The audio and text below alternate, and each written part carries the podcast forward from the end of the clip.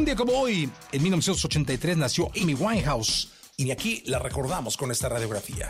Radiografía en Jesse Cervantes en Exa. Quiso ser periodista. A los 13 años de edad se puso su primer piercing y a los 15 su primer tatuaje. Pero su voz y talento sería lo que marcaría el mundo de la música. Ella es Amy Winehouse. Hi, this is Amy Winehouse. This is Amy Winehouse. Amy Winehouse.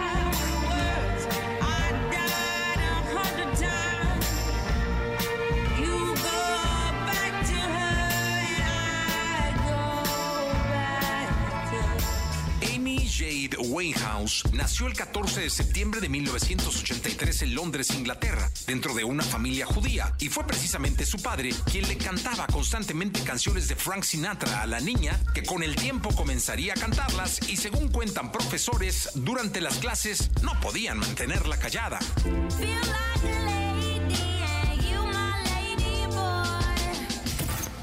A los 13 años, además de ponerse su primer piercing en la nariz, Amy tuvo su primera guitarra y comenzó a escribir sus propias letras.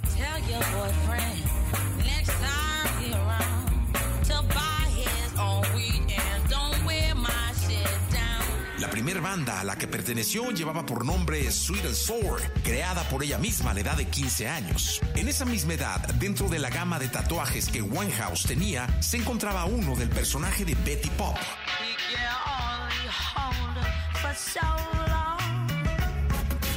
Se cuenta que en alguna ocasión tuvo interés de ser periodista, motivación que la llevó a trabajar en la empresa de noticias de espectáculos World Entertainment Network durante tres meses. Su disco debut del 2003 lleva por nombre Frank, y sí, el nombre fue inspirado en Frank Sinatra. Esto quizá porque Amy creció viendo cantar a su padre por la casa melodías de este. Everyone knows your name,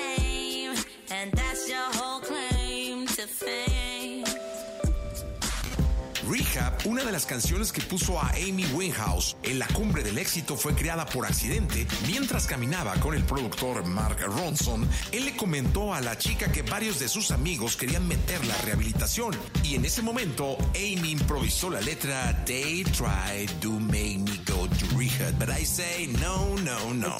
Make me go to rehab, I. El